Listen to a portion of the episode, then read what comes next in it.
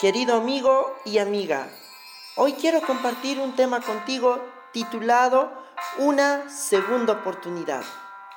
Pero antes quiero contarte una historia. Un joven lleno de optimismo salió de su casa a una provincia muy lejana en busca de un sueño. Le prometió a sus padres que se esforzaría mucho, que trabajaría para alcanzar su meta, que no defraudaría la confianza brindada. Su meta era iniciar sus estudios superiores en la universidad de sus sueños. Una vez que llegó a dicho lugar, empezó a trabajar, a esforzarse. Los resultados le acompañaban, fruto de la perseverancia.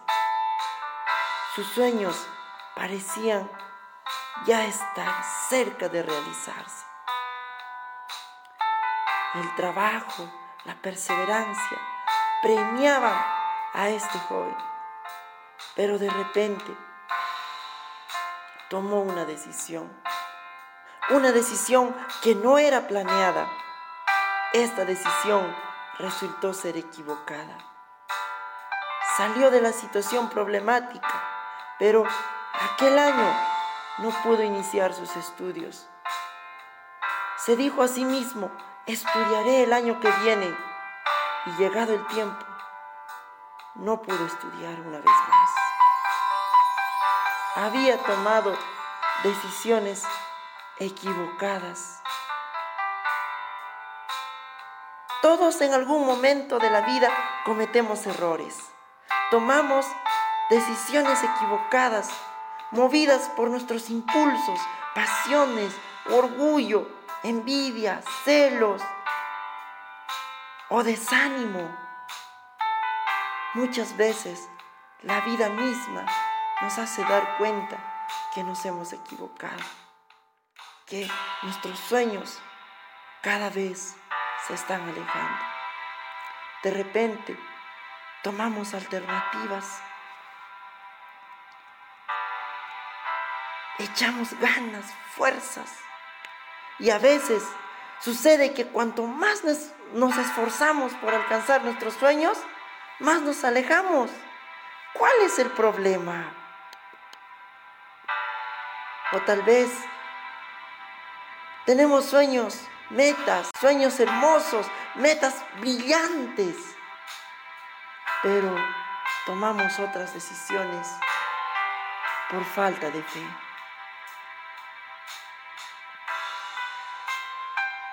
Querido amigo, hoy queremos encontrar la respuesta en la palabra de Dios. A través del libro de Lucas capítulo 15 nos presenta la historia de un hijo que se alejó, pero volvió. El padre lo esperó con un gran amor. Pero lo maravilloso sucede en el reencuentro. El hijo pródigo no es echado en cara su conducta equivocada. El hijo siente que es perdonado, su pasado y olvidado y borrado para siempre. Dios es así con el pecador. Su palabra dice, yo deshice como a nube tus rebeliones y como a niebla tus pecados. Isaías 44, 22. Él nunca más se acuerda del pecado perdonado. Jeremías 31, 34. Isaías 55, 7 nos invita a volverse a Dios. Deje el impío su camino y el hombre inicuo sus pensamientos y vuélvase a Jehová, el cual tendrá misericordia. Y el Dios nuestro sabed que es amplio en perdonar. Pero muchas veces Satanás nos dice al oído, no vuelvas hasta mejorar, no vuelvas hasta que seas lo suficientemente bueno. Si esperas ese momento, nunca irás. Cuando Satanás señale tus ropas sucias, repite la promesa de Jesús, al que me viene a mí, no le echo fuera. Juan 6, 37. Dile al enemigo que la sangre de Jesús te limpia de todo pecado. Haz la oración de David. Purifícame con hisopo y seré limpio. Lávame y seré emblanquecido más que la nieve. Salmo 51, 7. Levántate y ve a tu Padre. Él saldrá a tu encuentro cuando aún estés lejos. Si das un paso, un solo paso hacia Él, Él se apresurará a rodearte con sus brazos de amor infinito.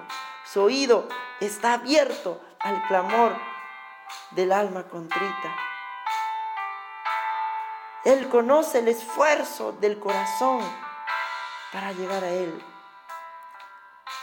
Querido amigo, Dios hará con cada uno de nosotros como hizo con el sumo sacerdote. El ángel le dijo, quítenle esas ropas sucias. Y a, a, Josué le dijo, date cuenta que te he limpiado de tu pecado y te he hecho vestir de ropas de gala. Y le pusieron ropa de gala, una mitra limpia sobre su cabeza. Precisamente Dios hace así. La ropa sucia simboliza el pecado, las malas decisiones, las decisiones equivocadas, aún con buenas intenciones. Pero la ropa limpia significa el perdón, una nueva oportunidad. Dios puede revivir tus sueños porque Él es el gran alfarero. Nosotros somos como barro en sus manos. Nos puede hacer una obra nueva. El joven de la historia recibió una llamada. Era de su padre, el cual le preguntó, hijo, ¿este año vas a estudiar? Y el hijo no supo qué responder. Solo le dijo, papá, no podré. ¿Por qué, hijo? Y el hijo le comentó cómo se había equivocado. El padre le dijo, me duele el corazón al no verte estudiar. ¿Qué necesitas? El padre había sido bendecido y esa bendición le dio a su hijo para que diera el primer paso en sus estudios. El segundo año, el hijo volvió a trabajar en lo que había iniciado y esta vez sí le fue bien. En el tercer año también le fue bien. En el cuarto año también le fue bien porque había escuchado los consejos de su padre y había recibido una oportunidad. La palabra de Dios en Salmo 103 13 dice, como el Padre se compadece de su Hijo, así Dios se compadece de los que le aman. Amigo, yo sé que tú amas a Dios. Amiga, yo sé que tú amas a Dios. El Padre con la bendición representa a Dios que tiene una bendición para ti. Y si escuchas su llamado, si escuchas hoy su llamado, no dudes en aceptarlo, porque Él tiene planes como los cielos para cada uno de nosotros. Que Dios te bendiga.